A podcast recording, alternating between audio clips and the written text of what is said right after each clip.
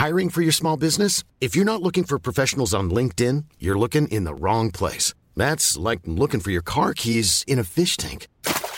LinkedIn helps you hire professionals you can't find anywhere else, even those who aren't actively searching for a new job but might be open to the perfect role. In a given month, over 70% of LinkedIn users don't even visit other leading job sites. So start looking in the right place. With LinkedIn, you can hire professionals like a professional. Post your free job on linkedin.com slash people today. Bonsoir à tous, très heureux de vous retrouver comme chaque vendredi pour euh, l'heure des Pro 2, la dernière de la semaine. On se retrouve juste après le rappel de l'actualité. Il est 20h pile. Bienvenue sur CNews. Isabelle Piboulot. Pas plus de 280 euros le mégawattheure en moyenne. C'est le tarif garanti dont bénéficieront les TPE de moins de 10 salariés sur l'année 2023. Le ministre de l'économie s'est entretenu avec les fournisseurs d'énergie pour négocier des contrats jugés excessifs pour les artisans français. Ce tarif sera applicable aux très petites entreprises qui ont renouvelé leur contrat de fourniture d'électricité au second semestre 2022. Les États-Unis fourniront une nouvelle aide militaire à l'Ukraine de 3 milliards de dollars Malgré le cessez-le-feu annoncé par Moscou, les hostilités se poursuivent dans le pays, notamment à Bakhmut, épicentre des combats à l'Est. Vladimir Poutine avait pourtant demandé une trêve jusqu'à demain à l'occasion du Noël orthodoxe. Et puis, derniers hommages à Linda De Souza. Ses obsèques se sont tenues à Gisors dans l'heure. L'artiste d'origine portugaise avait passé les dernières années de sa vie en Normandie. Linda De Souza est décédée le 28 décembre à l'âge de 74 ans des suites du Covid. Chanteuse populaire des années 80, elle était perçue comme une icône française de l'immigration portugaise. Et autour de la table de l'heure des pros de ce soir, Judith Weintraub, bonsoir à vous, grand reporter au Figaro Magazine. À vos côtés, Patrick Roger, directeur général de Sud Radio. Bonsoir, bonsoir. Patrick. Frédéric Durand est de l'autre côté de la table, directeur de l'inspiration politique. Bonsoir Frédéric et bonsoir à Kevin Bossuet, professeur d'histoire. Les présentations sont faites, on entre de plein pied dans notre premier thème, chacun en convient. L'hôpital prend l'eau de toutes parts. Le système s'effondre chaque année euh, encore un peu plus. Emmanuel, Emmanuel rendez-vous. Emmanuel Macron avait rendez-vous ce matin avec les soignants pour présenter ses vœux, mais aussi annoncer des mesures pour le système de santé en crise depuis trop longtemps. Que faut-il euh, retenir de cette matinée du président de la République avec les soignants? Célia Judas et Karine Bouteloup nous disent tout. Bienvenue dans notre bel hôpital. C'est depuis l'un des hôpitaux de Corbeil-Essonne aujourd'hui qu'Emmanuel Macron a présenté ses vœux aux acteurs de la santé. Après s'être entretenu avec le personnel du centre hospitalier, le chef de l'État a donné un cap aux soignants, aujourd'hui à bout de souffle. Et donc notre défi collectif, c'est à court terme bah, de dégager du, au fond du temps de médecin face aux patients, du temps de soignants face aux patients, et donc de complètement repenser notre organisation collective. Un certain nombre de mesures concrètes ont été évoquées. Parmi elles, réorganiser l'hôpital en repensant notamment le système des 35 heures, améliorer les conditions de travail des soignants d'ici au 1er juin, et ce afin de rendre les métiers du secteur de la santé plus attractifs et éviter les démissions à répétition. Il s'agira également d'accélérer le recrutement des assistants médicaux afin d'atteindre les 10 000 professionnels d'ici 2024. Enfin, concernant la rémunération, Emmanuel Macron prévoit de sortir de la tarification à l'acte pour tendre vers une rémunération basée sur les objectifs de santé publique. À la tête de nos hôpitaux On est très, très pragmatique, c'est-à-dire que la mise en œuvre de toutes ces mesures, il va falloir suivre ça de très près. Euh, vous savez que la pédiatrie en ce moment c'est particulièrement difficile, on a des équipes qui sont complètement à bout de souffle. Outre le personnel de santé, Emmanuel Macron s'est adressé aux 600 000 Français atteints d'une maladie chronique. Ceux qui connaissent aujourd'hui le calvaire de ne pas trouver de médecin traitant se verront proposer une équipe traitante, et ce avant la fin de l'année. Beaucoup de choses à retenir. On va voir si euh, tout cela sera efficace et effectif. Surtout, on nous a promis des orientations, des mesures rapides pour refonder ce système de santé. On nous a promis un discours fondateur de la part d'Emmanuel Macron. Le compte y est-il, selon vous? Alors déjà, ce, discours, euh, c'est l'acte de décès du Ségur de la santé. Euh, Emmanuel Macron n'en a pas parlé, mais enfin, juillet 2020, c'était, euh, on allait nous refonder totalement l'hôpital, la santé en France. C'était une nouvelle ère qui commençait. Oublié, moins de trois ans après, on n'en parle plus du tout. Mm. Il y a des choses très positives dans le discours qu'il n'y avait pas d'ailleurs dans le Ségur de la santé, c'est qu'il s'occupe enfin de la bureaucratie. Je crois qu'à chaque fois qu'on a eu des sujets santé euh, sur ce plateau, j'ai rappelé les chiffres. L'administration, ce millefeuille. Euh. des salariés de l'hôpital qui ne voient jamais un malade et les soignants qui passent un tiers de leur temps euh, à encoder, c'est-à-dire à, remplir de la paperasse par informatique au lieu de s'occuper des malades. Enfin, enfin, c'est pris en compte et ça, c'est une très bonne nouvelle. Euh, deuxième autre bonne annonce, je trouve, euh, c'est d'installer un tandem avec un techno et euh, un médecin à la tête des hôpitaux. Donc c'est un bon début. C'est un bon début. Mais il s'est arrêté à mi-chemin. Alors, s'il y va, c'est déjà bien, mais il s'est arrêté à mi-chemin. Il faut faire sauter les agences régionales de santé, qui, elles, sont dirigées par des technopures et dont on a pu mesurer euh, l'incompétence euh, toutes ces dernières années. Je me rappelle Xavier Bertrand, ministre de la Santé, disant quelques années après leur restauration, ça n'a jamais marché, ça ne marchera jamais. Pourtant, on les a toujours. Et elles, elles sont euh, garantes du poids de la technocratie sur notre système de santé. Je voudrais qu'on écoute euh, le porte-parole des médecins urgentistes, principal euh, intéressé, l'un des principaux intéressés par, par ces annonces, qui répondait tout à l'heure sur notre antenne. Christophe Prudhomme, que pense-t-il de ces annonces?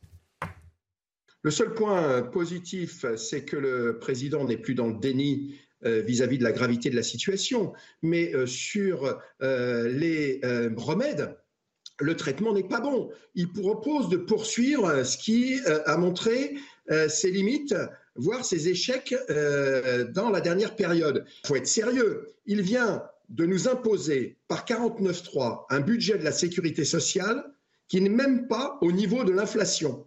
Donc ça veut dire que pour cette année, nous aurons moins de moyens qu'en 2022 et l'essentiel des moyens à l'hôpital, ce sont les personnels. Et le plus choquant, c'est que, alors que nous avons des problèmes de temps de travail, il nous explique organisez-vous dans les services, c'est vous-même qui allez faire les plannings. Mais franchement, c'est méprisant pour les personnels. on a besoin aujourd'hui euh, de mesures de, rupture avec euh, l'ancien monde. Euh, on est au bout d'un système. Il va falloir faire un choix. Est-ce qu'on va vers un système à l'américaine ou est-ce que c'est le service public qui reprend la main c'est important ce que dit Christophe Prudhomme, parce qu'il y a deux choses. On va parler de, budget et de moyens dans un instant, parce qu'il soulève cela, le, porte-parole des médecins urgentistes. Mais ce qu'il dit également, là, en deuxième partie, c'est qu'Emmanuel Macron, et c'est assez juste, je trouve, donne l'impression que si l'hôpital va mal, c'est parce que les personnels sont mal organisés. Il ne se rend pas compte que c'est surtout un manque de moyens. Tout mettre sur le dos d'une mauvaise organisation, ça ressemble surtout à un discours de mauvais manager. Non, mais c'est ça, c'est, je trouve, une forme de mépris vis-à-vis de l'ensemble des infirmiers, des médecins qui font vivre l'hôpital public. Et toujours avec cette propension à dire ça fonctionne mal, donc vous allez vous organiser au niveau local et vous allez vous débrouiller tout seul. Enfin, ça n'a strictement aucun sens. Moi, je suis d'accord avec Judith. Je trouve qu'il y a une suradministration à l'hôpital dans le secteur de la santé. Et le fait qu'ils remettent en cause cela, c'est plutôt bon signe. Mais moi, j'attendais un vrai choc d'attractivité. Parce que certes, il dit qu'il y aura un peu plus d'argent. On va augmenter la rémunération, par exemple, des médecins ou la rémunération des infirmières. Mais est-ce que ça va être suffisant? Vous prenez un domaine comme la psychiatrie. Christophe Prudhomme l'a dit. Le budget de la Sécu n'est même pas au niveau de l'inflation. Le mais c'est beau, mais les moyens ne suivent pas, les soignants entendent encore. on n'a pas entendu de chiffre ce matin, pas un chiffre, à part si le chiffre des, euh, 10 000 soignants d'ici à, 2024, des assistants médicaux, pardon. Et surtout, on n'a aucune réponse sur le manque, euh, sur l'absence, par exemple, des infirmiers ou des médecins. Par exemple, en psychiatrie, à l'hôpital, vous avez 30% des psychiatres hospitaliers qui manquent. Quelle est la solution pour ça? Est-ce qu'on va réussir à recruter euh, Pareil sur les déserts, sur les déserts médicaux, certes, il en a parlé, mais quelle est véritablement la, solution? Vous avez huit départs. Il a beaucoup été question de réorganisation du travail. On voit passer les annonces hein, euh, à l'écran, les recrutements d'assistants, la tarification des actes de revue. C'est vrai que c'est séduisant sur, euh, sur le papier, mais on se demande si c'est si du bricolage ou si c'est la refondation attendue. Frédéric Durand. Bah, il y a une partie de refondation. D'abord, il faut se dire euh, quel hôpital euh, voulons-nous? C'est-à-dire, est-ce qu'on veut un hôpital calqué sur le modèle euh, du marché? Tout simplement, les logiques du marché. C'est ce qu'on a voulu faire avec la, la T2A. et ça, ça c'est à l'acte. La tarification à l'acte. Et vous parliez tout à l'heure d'encodage, d'administration, mais ça a fait exploser le fait de vouloir mettre sur la logique de marché l'hôpital. Ça a fait exploser justement la partie administrative parce que ça a multiplié l'encodage, c'est-à-dire toutes ces notes qu'il fallait prendre pour savoir si l'acte serait rémunérateur ou pas, etc. En plus de cela, il faut savoir qu'il y avait des actes très rémunérateurs. D'ailleurs, on a vu exploser les césariennes parce que ça rapportait beaucoup plus qu'un accouchement normal, par exemple. Donc, on a mis les hôpitaux dans des logiques qui n'ont absolument pas les siennes.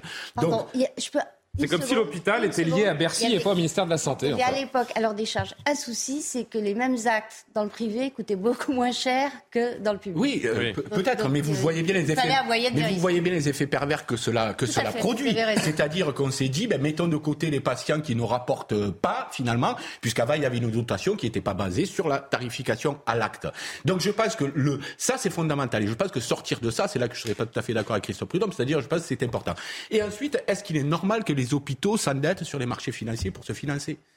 Est-ce qu'il est normal qu'on se retrouve avec des soignants qui paient des dettes, qui paient la dette de l'hôpital? Non. Normalement, c'est financé par la cotisation. Et donc, ou on le laisse dans la sphère réellement publique, ou alors on va faire un objet, une marchandise comme une autre. Et là, je pense que ça ne marchera pas. Et c'est là qu'on n'est pas allé assez loin, que Macron n'est pas allé assez loin, je pense, parce que mettre sur le dos des seuls 35 heures, sans doute il y a des besoins de réorganisation, euh, sans doute. Mais enfin, ils n'arrivent plus à s'organiser justement parce qu'ils ne sont pas assez nombreux, que souvent ils font des journées de 12 heures et qu'ils n'arrivent pas à s'en sortir. C'est une question de moyens, c'est pas une question de, management de, l'hôpital. C'est toujours Bercy qui a la main, c'est ça le problème, Patrick Roger? Oui, non mais alors, euh, c'est pas une question quand même en fait de moyens. Bon, d'une part, euh, d'une part, c'est la faute des hospitaliers Non, non, mais non, c'est pas ça. Enfin, l'organisation, la, bureaucration, la technocratie, oui, voilà, l'administratif, responsable de la situation. En, en partie, euh, c'est vrai en partie. Là, il n'y a pas de remède de cheval manière, euh, euh, c'est vrai que l'hôpital est vraiment très malade. On attendait euh, remettre de Il n'y en a pas de miraculeux. Ça peut pas se faire en coup de,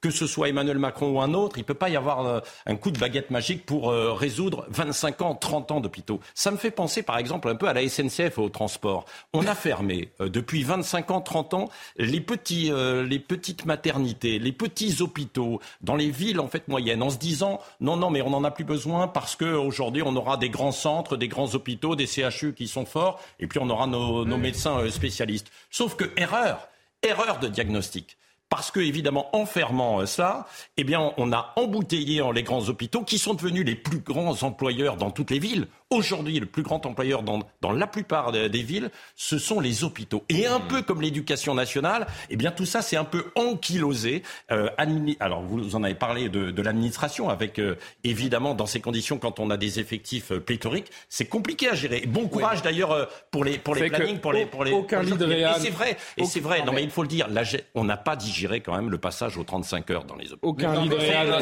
aucun n'a été créé depuis trois ans. Il y a moins de personnel aujourd'hui à l'hôpital avant l'épidémie de Covid. Ajouter une chose sur ce que vous disiez, c'est qu'effectivement, on a beaucoup recruté d'hôpitaux et chaque fois qu'on l'a fait, on a perdu des lits. Parce que si on a perdu 21 000, lits depuis 2016, on en a perdu sur l'année précédente, là, après le Covid, alors qu'on sait, on a bien vu ce qui se passait, encore on a encore perdu des milliers de lits. Donc là, il y a des logiques qui ne vont pas, ce sont des logiques métropolitaines parce qu'on les fait dans les grandes villes, on, laisse un désert ailleurs. Et je pense que c'est la logique néolibérale, à mon avis, qui est à Alors très vite, parce que je voudrais qu'on parle des médecins libéraux aussi, qui sont un peu les oubliés de ces. Je suis d'accord, mais ce n'est pas qu'une question de budget. Globalement, le budget en France, euh, pour la, se consacrer à la santé, euh, les Allemands ont pratiquement le même et ça fonctionne beaucoup mieux. Il y a plus euh, de médecins par nombre d'habitants, les médecins sont beaucoup, mieux, payés. Simplement, en Allemagne, il y a de très grosses structures et c'est vrai qu'il y a les transports, les réseaux de transport qui fonctionnent beaucoup mieux. Donc on est capable, en effet, de transporter des patients de manière beaucoup plus rapide et de manière beaucoup plus efficiente. Donc le manque de moyens, je l'entends, mais il n'y a pas que ça. Il faut tout réorganiser. Et je suis persuadé qu'avec le même budget, on peut faire beaucoup mieux. Bah, pour l'instant, les lits manquent toujours et les afflux de patients aux urgences sont toujours aussi denses. Donc la réponse, euh, pour l'instant, évidemment, n'est pas visible à l'hôpital. Par ailleurs, les syndicats de médecins libéraux qui sont en grève, vous le savez, depuis de nombreux jours maintenant, n'ont même pas été conviés euh, au vœu du président de la République qui ne s'est d'ailleurs pas beaucoup attardé sur, euh, sur leur situation, leur offrant euh, quelques, quelques secondes de, parole. Écoutez-le. Je veux qu'on revalorise leur rôle. D'abord en les aidant à prendre en charge davantage de patients, avec la rémunération qu'on va mettre en place, avec la multiplication euh, aussi des aides et, comme je le disais tout à l'heure, la multiplication aussi du système des assistants médicaux que nous avons créé en les généralisant très largement. Je veux aussi qu'on puisse continuer à supprimer toutes les tâches inutiles, comme certains certificats, qu'on puisse développer la téléexpertise, la télésurveillance, qui est une bonne chose. Il faut simplifier les choses et les valoriser. Et ensuite, dans le cadre de la négociation conventionnelle qui s'est ouverte en novembre avec l'assurance maladie, et selon le pacte de droits et devoirs que j'ai décrit qui vaut aussi, on mettra les moyens. Les moyens, ça, on verra, mais pas de chiffres annoncés, hein, c'est toujours pareil. Écoutez, alors, vous allez réagir, juste écouter le médecin, euh, un médecin libéral qui était sur notre antenne ce matin, le docteur, tout à l'heure, pardon, le docteur Xavier Lambertin. On n'a rien appris de plus. Euh, encore un coup dans l'eau, un coup d'épée dans l'eau. On a l'impression d'être une fois de plus méprisé dans la médecine de ville, la médecine libérale. Là, il sait, 95% euh, du temps, il sait euh, il a prononcé que des mots pour l'hôpital. Bon, je n'ai rien contre mes collègues hospitaliers, au contraire, on sait qu'ils sont en grande difficulté, mais je pense que là, c'est le monde de la santé en entier qui est malade les libéraux qui ont le sentiment d'être un petit peu les bouches-trous de la santé euh, ces dernières heures. Hein. Quand on voit d'ailleurs euh, Emmanuel Macron qui feuillette son discours, on a l'impression qu'il se, dit lui-même, c'est pas possible qu'il n'y ait que ça sur les médecins libéraux. Où est passé euh, ce que je devais Où sont passées mes annonces sur les médecins libéraux? Il y en a pas. Il y, a, il y, a, effectivement une négociation en cours. On leur a fait miroiter une petite revalorisation du prix de la consultation. Qui alors là, pour le coup, absolument indispensable étant donné euh, le niveau de médiocrité de la rémunération des médecins libéraux français par rapport à leurs euh, confrères tout est lié, c'est ça qui est, terrible. voilà. là, Parce que... là, pour le coup, c'est vraiment indispensable. Et là, moi, je suis pas d'accord avec vous sur la libéralisation. Euh, on, encadre encore plus. On dit aux, libéraux si vous êtes sage, si vous prenez euh, un étudiant Si c'est du gagnant-gagnant, ok, on verra, on discutera. C'est là, où ça va pas. Là où, là où j'ai l'impression que l'exécutif ne, ne, comprend pas globalement le problème, c'est que pourquoi les urgences et les hôpitaux sont saturés? Mais parce, qu'il n'y a plus de médecins de ville, parce qu'il n'y a plus de médecins libéraux. C'est le sujet le plus important, j'ai l'impression, qui n'a pas été évoqué pendant tout ce discours. Et, d'ailleurs, c'est ce que reprochent beaucoup d'acteurs. Beaucoup d'acteurs de la santé disent c'est un plan global qu'il faut, parce que souvent, et depuis des années, on fonctionne par silo, par catégorie, alors qu'il faut un plan global et mettre tout le monde d'accord. On a opposé la médecine de ville et, les hospitaliers. Il faut faire tout le contraire. Il faut qu'il y ait du lien aujourd'hui. Et aujourd'hui, et aujourd'hui, c'est vrai qu'il y a, il y a une nécessité de répondre à cette urgence pour les médecins libéraux. Alors évidemment, ils demandent 50 euros. On sait que c'est pas pour très bien que ça n'ira pas. C'est pour euh, une trentaine d'euros, bien sûr. Et puis revoir peut-être la, revalorisation ou les honoraires en fonction des actes qui seront prescrits. Euh, si, si on passe 10 minutes pour renouveler un certificat, évidemment, on prend moins que, que si on passe une demi-heure. La situation semble quand même un peu figée. On voit par titre, à titre de comparaison les prix des, des consultations chez nos voisins européens. ne comparez pas avec la Suisse. Oui. Les, médecins, les médecins de ville vivent, vivent l'enfer aujourd'hui. Ça, c'est une réalité. D'abord, on a beaucoup trop tardé pour faire sauter ce numéro, numerus clausus qui, on le savait depuis des années et des années que ça allait arriver. Donc, je ne sais pas pourquoi on a autant tardé. Aujourd'hui, vous savez, il y a beaucoup de villes. On a sacrifié une génération de médecins. Aujourd'hui, il y a beaucoup de villes qui réouvrent, qui ouvrent des centres de santé et où des médecins préfèrent finalement être salariés dans un centre de santé municipal. Et c'est peut-être une des voies qu'il va falloir explorer, peut-être dynamiser. L'étatisation totale de la vie. Il y a quelque chose. C'est la commune. Et il y a quelque chose qui n'a pas été abordé, c'est la montée de la violence au sein de l'hôpital et au sein des urgences. Quand vous interrogez des urgentistes, ça a toujours existé. Hein, non, mais oui, mais là, il faut vraiment le traiter mm. parce qu'il y a aussi une défection vis-à-vis des métiers euh, euh, associés à l'hôpital parce qu'il y a cette montée de la violence et un personnel euh, hospitalier qui n'est pas forcément soutenu. Et ça, il faut le traiter. juste Très vite, conclusion. pour conclure, c'est vrai que le système est à bout de souffle. Et euh, ce, qui, ce qui tenait il y a 30 ans, aujourd'hui ne tient plus. C'est-à-dire que des médecins, par exemple, de ville, de campagne, parce que j'aime pas quand il y a cette appellation, ils faisaient 50, 60 heures. Aujourd'hui, la nouvelle génération, elle est quand même aux, générations, aux 35 C'est pour ça que la revalorisation de, la consultation est importante aussi. Il y a une féminisation du métier, et il y a une féminisation du métier. Et, et ce qui est très logique, beaucoup de femmes veulent s'occuper aussi de leur vie de famille. Et là où il fallait un médsin, aujourd'hui, il en faut trois. C'est une, façon, une façon. Alors, il faut qu'on avance, les amis, s'il vous plaît. C'est une façon de pas 35 heures, les médecins. Euh, en moyenne, 57 heures. Ah oui, mais non, mais, bon, mais, non, mais 57 heures. Pour résumer, pour résumer la situation, ce qui est malheureux, c'est que la plupart de ceux qui exercent des métiers de, de vocation dans ce pays sont malheureux aujourd'hui. Et c'est ça qui doit préoccuper euh, le, le gouvernement. Vous dites? Ils ne sont pas reconnus. Ah non, ils ne sont pas reconnus. La crise de l'hôpital, euh, de la santé, la crise de l'énergie également est en plein dedans. Ça n'échappe à personne. Les fournisseurs d'énergie sous la pression de l'exécutif aujourd'hui. Une réunion entre le ministre de l'économie, la ministre de la transition énergétique et les fournisseurs avait lieu euh, donc à, à, Bercy. En ressort une nouvelle mesure pour aider les TPE qui font face à la crise énergétique. Les fournisseurs, les fournisseurs garantiront à toutes les très petites entreprises qu'elles ne paieront pas plus de 280 euros le mégawattheure en moyenne d'électricité en 2023. Éric de Ritmaten nous explique tout ça sur place. Les boulangers, les pâtissiers, les bouchers, les pressings, les blanchisseurs et les restaurateurs peuvent pousser un ouf de soulagement. Le tarif de leur électricité sera plafonné à 280 euros tout au long de l'année 2023. Voilà, c'est la concession qui a été obtenue sous la pression du gouvernement. Cela concerne 600 000 entreprises, des très petites entreprises de moins de 2 millions de chiffres d'affaires d'euros, de moins de 10 salariés. Il suffira pour elles d'aller sur Internet, le site gouv.fr, et elles pourront cocher une case et obtenir cette remise de tarifs. Donc je le rappelle, 280 euros, alors qu'il y a quelque temps encore, cette électricité était vendue entre 700 et 1000 euros. Alors qui va payer? C'est la question. Eh bien, c'est l'État qui va intervenir et cette fois, il va aider les fournisseurs alternatifs d'électricité. Car oui, si l'État a obtenu cette concession des fournisseurs d'électricité, c'est parce que l'État va venir payer la différence. Il va régler cette addition très lourde, mais c'était la seule solution pour éviter que certains fournisseurs fragiles mettent la clé sous la porte. On prend les mêmes et on recommence, j'ai envie de dire. La seule solution, je cite Eric de Ritmaten, la seule bah solution, c'est l'argent magique, encore une fois. On est, chez, les Shadok. Ah non, mais c'est un truc de fou. Hein. Non, mais c'est un truc de fou. C'est l'État qui est principal bénéficiaire de cette fausse concurrence, de cette fausse libéralisation du marché. On a suscité des fournisseurs d'électricité qui ne sont pas producteurs, puisque EDF produit plus de 90% de l'électricité. En général, le malheur vient des intermédiaires. Mais là, c'est l'État qui a créé les intermédiaires obligeant EDF après, à, vendre la matière première. Je pense que c'est une bonne nouvelle pour les, artisans qui nous regardent, qui ont suivi ces, annonces. La bonne nouvelle, c'est sortir du marché unique de l'énergie. Certes, dans un temps, dans un temps court.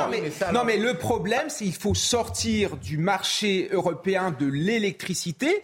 Je veux dire, quand on produit de l'électricité, le coût de production, c'est entre. je veux dire, il y a des artisans qui nous regardent, qui respirent peut-être un peu ce soir, tout de même. Oui, peut-être qu'ils respirent. Même si à long terme, c'est pas une solution. On ne réglera pas le problème sur le long terme. La vérité, c'est qu'on a un gouvernement européiste. Emmanuel Macron est un europhile et il refuse d'affronter l'Allemagne sur cette question. et c'est inadmissible. Et c'est possible puisque les Espagnols et les Portugais. Oui, mais on n'a pas les mêmes, euh, les mêmes intérêts et les mêmes imbrications sur le marché européen. Nicolas Dupont-Aignan, ce matin dans l'interview de la matinale, justement sur cette euh, sortie voulue par beaucoup du marché européen. Frédéric, vous reprenez. Alors Emmanuel Macron, c'est incroyable. Euh, c'est un peu l'assassin qui revient sur les lieux du crime. Euh, il dit mais c'est scandaleux, ces sociétés privées qui se gavent, mais c'est lui qui refuse de faire comme le Portugal et l'Espagne. Donc qu'on sorte du marché européen, qu'on rétablisse le prix national, et je peux vous dire qu'il n'y aura pas besoin de bouclier tarifaire pour l'électricité, on fera des économies au budget de l'État et on se basera sur notre prix d'électricité nucléaire avec le prix de l'hydroélectrique, le prix des importations s'il y en a. On fait un mélange et ça sera à 100 euros, voilà, et pas à 400.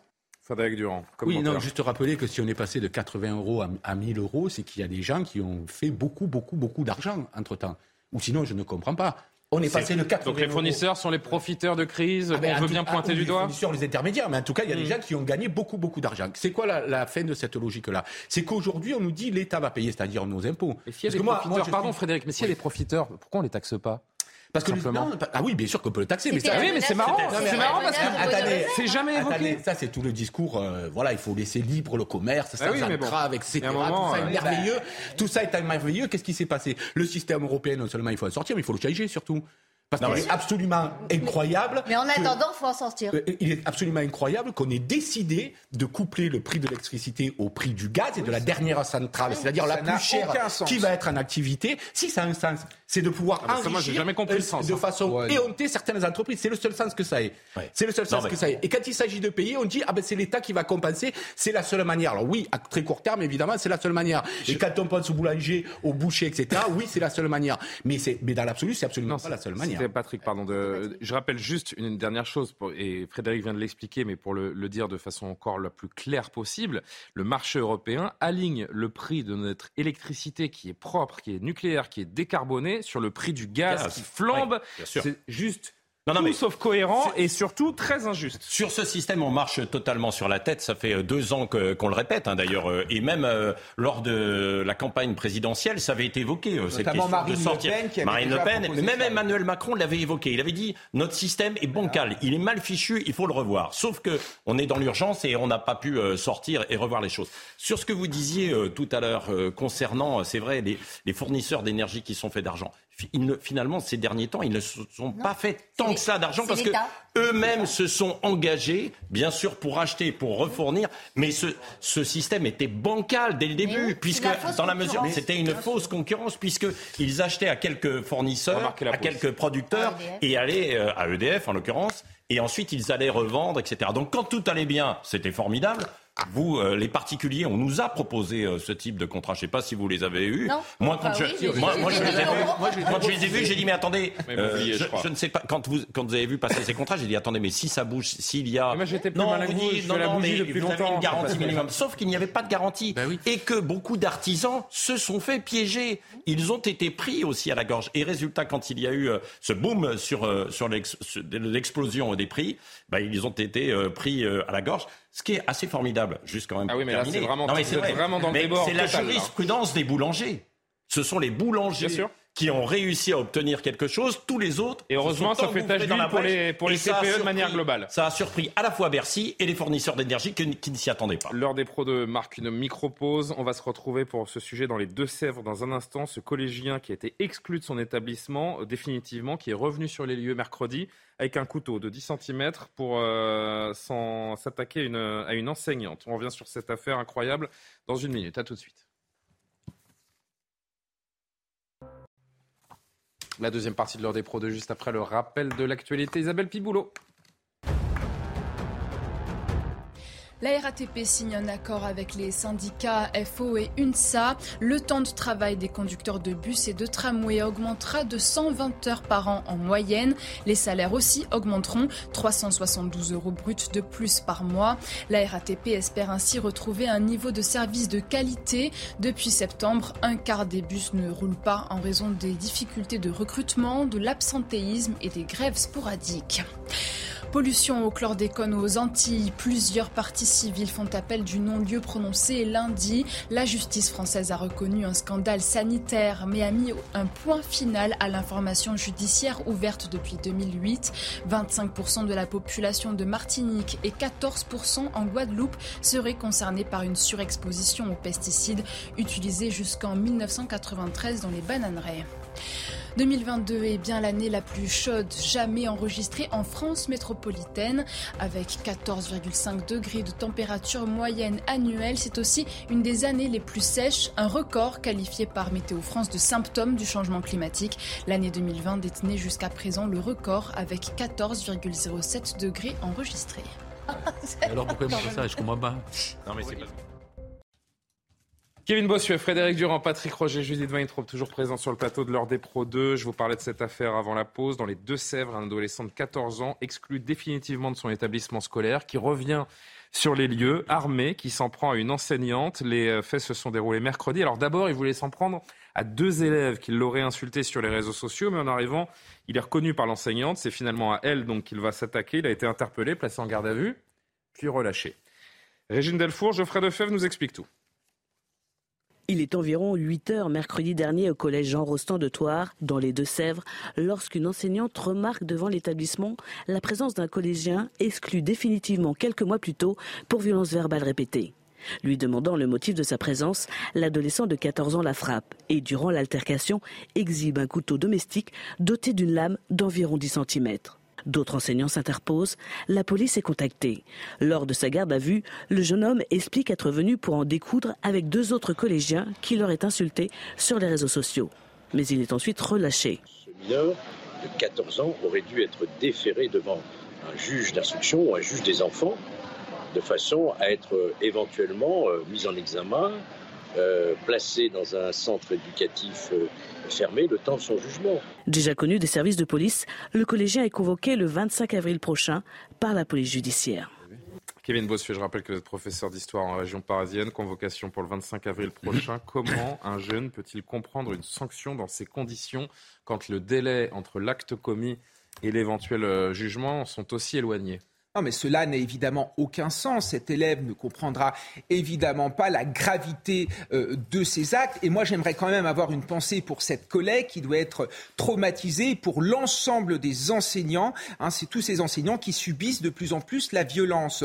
Pendant des années, la violence était circonscrite à, l'extérieur des, des établissements scolaires. Aujourd'hui, la violence pénètre au sein de nos établissements et c'est de plus en plus compliqué. Alors, ce qu'on constate aussi, c'est le manque d'autorité, c'est la perte d'autorité du professeur. Il y a encore quelques années, jamais un élève s'en serait pris à un professeur. Surtout que là, c'est une agression verbale, mais c'est aussi une agression physique. Et aussi, où sont les parents? Je veux dire, il n'est pas normal que cette, cet adolescent de 14 ans se retrouve devant un établissement au sein duquel il n'est plus. Normalement, il a dû être scolarisé, il, aurait dû être dans son nouvel établissement. Et à un moment donné, il faut peut-être mettre, va peut-être falloir mettre sur la table la question de la responsabilité des parents et la question aussi des aides sociales. Moi, je suis désolé, les parents des missionnaires qui touchent des aides sociales n'ont plus à les toucher. Dans une société saine, dans une société civilisée, on a des droits, mais on a aussi des devoirs. Si on ne respecte pas ces droits, on n'a plus ses devoirs. Concrètement, qu'est-ce qu'il faudrait faire de ce, de ce gamin? Je dis gamin parce qu'à 14 ans, on est évidemment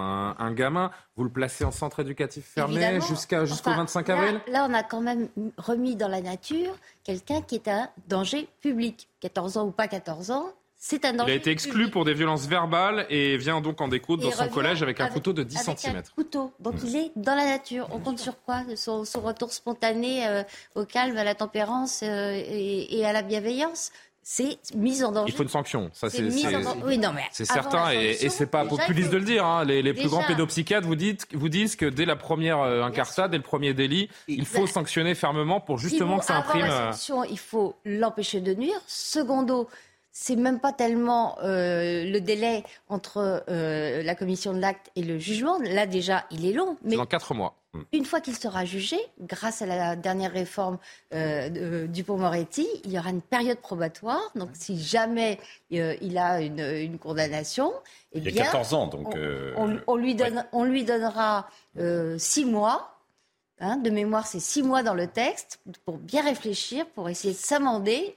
Voilà un type qui est dans cet état, jeune qui est dans cet état-là. Comment on règle ce problème récurrent d'une violence euh, désinhibée par des individus de plus en plus jeunes? Je pense que, euh, comme le disait. Parce que euh, c'est ceux qui nous regardent savent que ce sont des sujets qui, malheureusement, sont traités Bien sûr, très régulièrement. Hein, là, il y a le problème des parents. On, on, sait, on, ne sait pas grand-chose hein, sur les parents. Est-ce qu'ils étaient des missionnaires Est-ce que l'enfant. Parce que quand vous êtes, vous êtes ado à 13, 14 ans, la, volonté parfois d'en découdre avec des gens qui vous ont insulté sur les réseaux sociaux ou dans une bagarre dans une cour d'école, ça arrive. de discipline. mais, mais voilà, mais il, visiblement, il avait quand même euh, des antécédents un petit peu difficiles. Donc probablement que ah, parce que des euh, bagarres à la sortie de l'école, a priori, euh, toutes les générations en ont connu. Là, hein, encore, c'est isolé. Moi, ce qui m'a frappé cette semaine, si, je peux ajouter un tout petit mot, ce, qui m'a frappé cette semaine, c'est cette histoire à, Blanquefort, le collège qui a, qui a fermé, qui a la violence se généralise.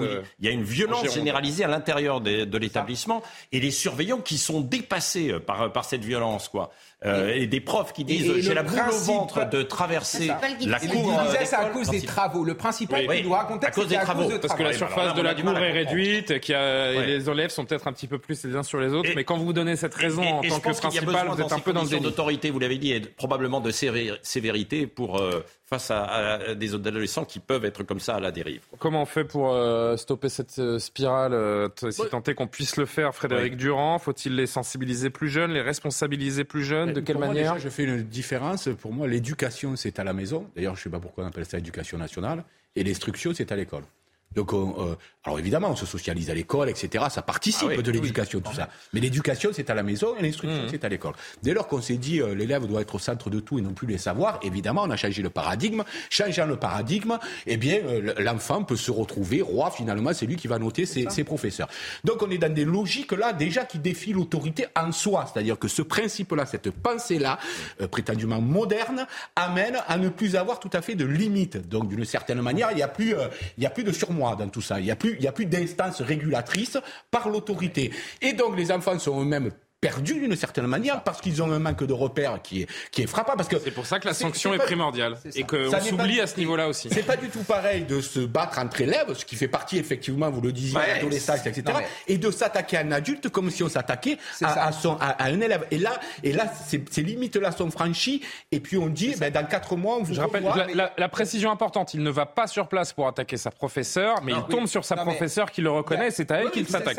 C'est juste pour non, mais c'est les faits. Moi, à ma génération, non, mais je suis pas. C'est pas pour vous reprendre. Hein, c'est juste pour rappeler exactement comment ça s'est passé. Moi, j'enseigne depuis 2013. J'ai bientôt 10 ans d'expérience et je me suis rendu compte d'une chose, c'est-à-dire que les élèves qui, qui, qui, transgressent le règlement demandent des sanctions. et ce sont les, adultes qui refusent de donner les sanctions parce qu'ils sont dans la culture de l'excuse. Ils sont sans arrêt en train de dire mais regardez, le pauvre, on va pas le sanctionner, etc. Ça n'a aucun sens. on est dans un système, les, élèves, réclament des sanctions, les, élèves réclament un cadre. Bon, il y a quand même une limite, ils veulent savoir où ils vont, ils veulent savoir où ils habitent. Et, toujours la question de la, justice, de ce que l'on peut faire ou pas, ce que l'on décide de, faire et de modifier par rapport à, cette violence grandissante des, mineurs. Mais il y a celle des majeurs euh, également. Je ne vous apprends rien. On parle souvent du manque de prison. Le gouvernement en a promis 15 euh, 000 supplémentaires avec ces annonces euh, répétées hier par Éric Dupont-Moretti. Forcément,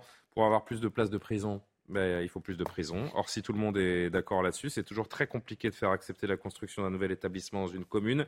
C'est le cas à Berne-sur-Oise, dans le Val d'Oise. Le centre pénitentiaire doit avoir le jour en 2027. Nouvelle prison, prison pardon, vous l'aurez compris, qui ne fait pas l'unanimité. Jeanne Cancard, Jean-Laurent Constantinis sont rendus sur place. Sur ce terrain d'une petite commune du Val d'Oise, une partie du centre de formation pour adultes va bientôt laisser place à une prison. Un projet bien avancé qui divise les habitants. Je suis moi personnellement complètement contre. Ça fait partie des raisons pour lesquelles je veux partir. Sans compter la dévalorisation des biens qui vont perdre entre 25 et 30% de leur valeur. Moi, il n'y a rien qui m'oppose à ça. Hein. La justice ne sert à rien si on ne peut pas appliquer après les peines qui sont données par ces jugements. Le centre de détention, dont la livraison est prévue en 2027, devrait accueillir 600 détenus et créer plus de 500 emplois. Pas de quoi convaincre le maire de cette commune voisine, où se trouvent les habitations les plus proches de la future prison. Nous, on est impacté fortement, on est peut-être plus impacté que la commune de Berne, euh, au niveau euh, visuel. Ce qu'on voudrait éviter, c'est qu'il y ait des va-et-vient de, gens qui, balancent des choses par-dessus les grillages. Parmi les maisons aux alentours, celle de Serge, qui craint de voir son environnement changer. Pour nous, c'est une nuisance parce que euh, ça va être éclairé de jour, de nuit, il y aura du bruit, des allées-venues. Une réunion publique aura lieu lundi prochain en présence de l'administration pénitentiaire pour tenter d'apporter des réponses aux questions des habitants. On veut tous des prisons, mais on n'en veut pas euh, à côté de chez soi. Ah, c'est-à-dire que quand on vient installer une prison en face de chez vous, comme le disait euh, ce, retraité, euh, qui sera éclairé en permanence, et alors que là il avait des champs face à lui, évidemment, on peut comprendre. Et, pourtant, il faut les installer, bien sûr, quelque part. Alors il faut qu'il y ait de la concertation. C'est ça le problème. Il faut qu'il y ait de la concertation. Visiblement, là, il n'y a, pas eu trop de concertation. C'est ce que reprochent les élus locaux, je crois. Hein. Frédéric, je rappelle, je rappelle juste qu'on n'a pas d'autre mhm. choix que de construire ah, des, prisons. 120% de surpopulation euh, sur les derniers chiffres euh, communiqués. Il y a des prisons où, euh, je crois qu'il y a 6 prisons françaises où ça dépasse les 200% d'occupation. Ah Voici les chiffres. 2133 prisonniers au 28 décembre dernier étaient contraints de dormir sur des matelas posés à même le sol. Les chiffres font peur. Il faut agir, mais quand personne personne n'en veut. Tout le monde en veut, mais personne n'en veut en fait. Parce que dans ce genre de cas-là, il faut réellement aider les communes. C'est-à-dire. Mais comment vous compensez ben, Si je vous dis par exemple Fleury-Mérogis, euh, vous allez penser à une prison, c'est une ville. C'est vrai. Fleury-Mérogis, c'est une ville. Oui, mais c'est en milieu urbain. Voilà, c'est pas tout à fait la même chose. Dans la tête des gens, moi j'ai discuté avec le ah, c'est une prison. Quand vous dites je vais à Fleury, euh, vous ne pensez pas à la ville. J'accueille évidemment tous les surveillants, etc. Donc il faut m'aider sur la partie logement. Il y a toute une infrastructure à mettre en place autour. Et je pense que, au-delà de la réputation que ça fournit à la ville, je pense comment vous le faites accepter aux populations ah, ça, c'est la question. Je disais effectivement, il faut de la concertation, il faut de l'explication, parce que ça amène aussi, ça peut aussi amener des, des leviers économiques. Euh, c'est de l'emploi, c'est de la consommation. Voilà, tout à fait. Mais, mais c'est vrai que ça n'est pas simple et ça se comprend. il y a les problèmes de transport, il y a des problèmes d'insécurité. En plus, il y a une interrogation autour de, de cette prison. Est-ce que ce sera un centre pénitentiaire avec des longues durées ou une, une maison d'arrêt ou une maison d'arrêt avec de la détention provisoire, auquel cas il y aura beaucoup plus de passages. Mais c'est vrai que c'est toujours euh, Oui. Et puis il y a un lien évidemment avec le système judiciaire. Hein. Je rappelle qu'un tiers des un tiers des prévenus en prison sont en attente de jugement. Donc si vous accélérez euh, la justice, forcément vous euh, vous revoyez ces chiffres.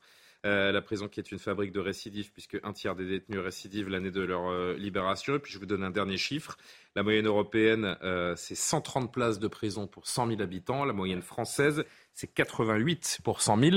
Tout est dit. Il faut ajouter, il y a une chose, c'est que ce qui est très important qu'il faut souligner, c'est le taux de récidive et c'est donc quel est l'accompagnement pour justement on ne videra jamais les prisons parce que le drame c'est que on va faire 15 000 places de prison, il y en a besoin parce que vous le disiez, elles sont occupées à 120% mais dans 10 ans, hmm. on va se retrouver face à la même problématique. Euh, et ce, qui est terrible, c'est que si il n'y a pas de vrai accompagnement. Là, il y a un investissement à faire pour que la récidive, qui est, je crois, d'un tiers, euh, plus d'un tiers dans l'année qui suit la libération, si on n'arrive pas à régler ça, eh ben, c'est le tonneau des Danaïdes, excusez-moi, mais, c'est... Euh, avant de parler d'accompagnement, la première condition, c'est de ne pas forcer les détenus euh, à dormir sur un matelas posé à même le sol. C'est pas digne, c'est pas digne dans notre pays. Ce que je dis n'est pas contradictoire. Ça, ça, c'est la première chose. Avant de parler d'accompagnement, il faut parler ça, donc de construction de places de prison. Non, mais ça, promesse a été faite depuis longtemps, hein, mais bon, on verra si, euh, si ces places de prison euh, sortent de terre. Ça paraît quand même bien, bien compliqué. Il nous reste 6-7 euh, minutes on en parle depuis 24 heures. La presse britannique ne s'en remet pas. La bombe Harry a explosé hier et pourrait continuer de faire des dommages collatéraux alors que son autobiographie sort la semaine prochaine dans le monde entier. Les premières révélations nous parviennent depuis 24 heures. Ça ressemble de, près à ce qu'on pourrait appeler un très grand déballage. Depuis ce matin, les tabloïds britanniques se déchaînent contre le prince expatrié. Le Daily Telegraph, on vous avait prévu, euh, on vous a prévu quelques-unes pour que vous compreniez, qui cite euh, Harry dans son livre qui euh, aurait demandé à son père, donc je t'en supplie, n'épouse pas Camilla. Harry dans The Sun qui est repris, j'ai pris de la coke et de l'herbe, dit-il aussi dans ses, dans ses révélations. Il est à la une de tous les, de tous les quotidiens. Oh, épargne-nous Speros, puisque Sper, c'est le nom en anglais du, du, livre, donc il faut un jeu de mots. épargne-nous, épargne-nous ce déballage, nous dit ce journal. The Times également. Harry dévoile ses secrets dans ses mémoires dévastatrices. Je ne sais pas si on en a encore, encore une ou deux. Tout est fini. on voit Harry et William pour le Mirror et puis le Daily Express, une réconciliation, puisque c'est ce qu'il souhaite en substance. Hein, Harry, pas du tout. Et I, qui était autrefois The Independent, la monarchie britannique face à sa pire crise depuis 30 ans. Vous avez vu qu'on en a fait euh, une dizaine. Il n'y a pas un journal ou tabloïd qui euh, titre là-dessus. Alors il ne va pas par quatre chemins. Je vais quand même rappeler à nos téléspectateurs en quelques secondes pour tirer sur euh, la famille royale. Alors par exemple au sujet des, vous savez, les fameuses photos de lui en officier nazi il y a une, il y a une vingtaine d'années. En tout cas lorsqu'il avait 20 ans, il assure que William et Kate l'avaient encouragé à choisir ce costume. On apprend qu'il s'est battu avec William, qu'il a pris donc de la cocaïne, qu'il a tué 25 personnes en Afghanistan. Il détaille également son, son dépucelage. Euh, au fond d'un pub. Euh, il aurait supplié aussi son père de ne pas épouser Camilla, on l'a vu dans une des unes. Et puis Charles également, qui aurait dit un jour à Harry, euh, donc le père à son fils, on ne sait pas bien qui est ton père. Allusion aux prétendues infidélités de, Diana. Après avoir reproché au tabloïd de ne pas respecter sa vie privée, le prince Harry se livre à ce, à ce déballage. Il est vrai, qu'il a brassé des millions d'euros pour ça. Hein. Comme quoi, on peut être monarque et plonger dans la tristesse. Hein. Et puis, on le voit à travers euh, ce, qu'il dit, ce qu'il révèle, c'est un écorché vif. Euh, oui. Euh, il a perdu, il a perdu sa mère, Diana.